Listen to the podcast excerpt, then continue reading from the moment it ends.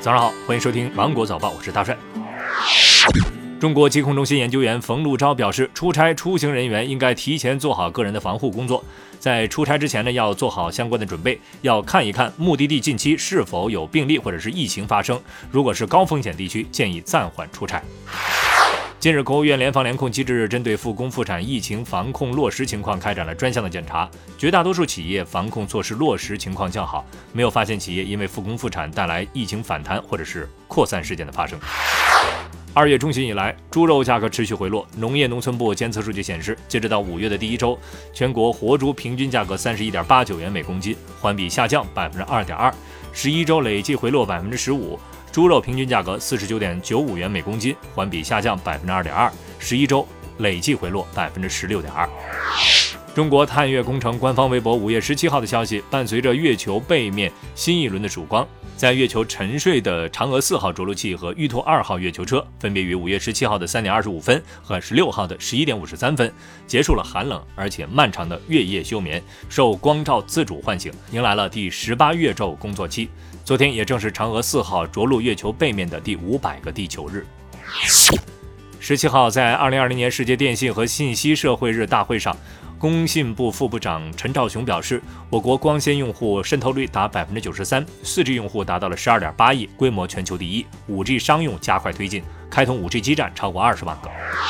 王者荣耀游戏推出了新的使用规则，其中未成年人用户在每天晚上的十点到次日上午的八点间禁止玩该游戏，每天限玩一点五小时，法定节假日期间每天只能够玩三个小时。作家钟兆政于五月十六号去世，享年九十六岁。钟兆政最脍炙人口的作品是长篇小说《鲁冰花》，珍妮曾在央视春晚翻唱同名歌曲，成为两岸几代人的共同记忆。泰国民航局十六号发布公告说。为了进一步防控新冠疫情，原定五月底到期的禁止民航客机入境泰国的措施将会延长至六月三十号。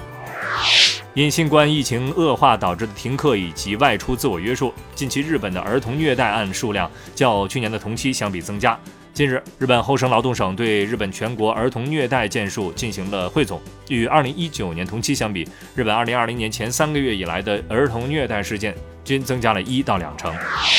据韩国媒体的报道，截止到当地时间十七号中午的十二点，韩国首尔梨泰院夜店集体感染事件已经导致一百六十八人确诊。五月十六号，迪士尼宣布旗下的三家商店将于五月二十七号向美国奥兰多迪士尼之泉的客人开放。迪士尼之泉是迪士尼在奥兰多的购物和餐饮综合体，将从五月二十号开始分阶段重新开放。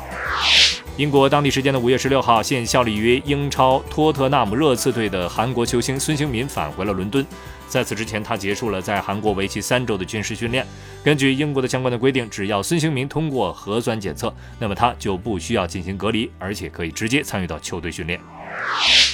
从健康的角度来说，晚餐可以按照这个黄金比例来安排。这里的蔬菜呢，不包括土豆、山药等淀粉蔬菜；肉类呢，是可以用豆制品，比如说豆腐和豆干等，和海产品来替换。饭呢，是代表所有的淀粉类食物。不合格的晚餐，跟您举个例子，您参考一下：炸酱面、土豆丝儿盖饭、卤肉饭、酸辣粉、烤串，这些都是。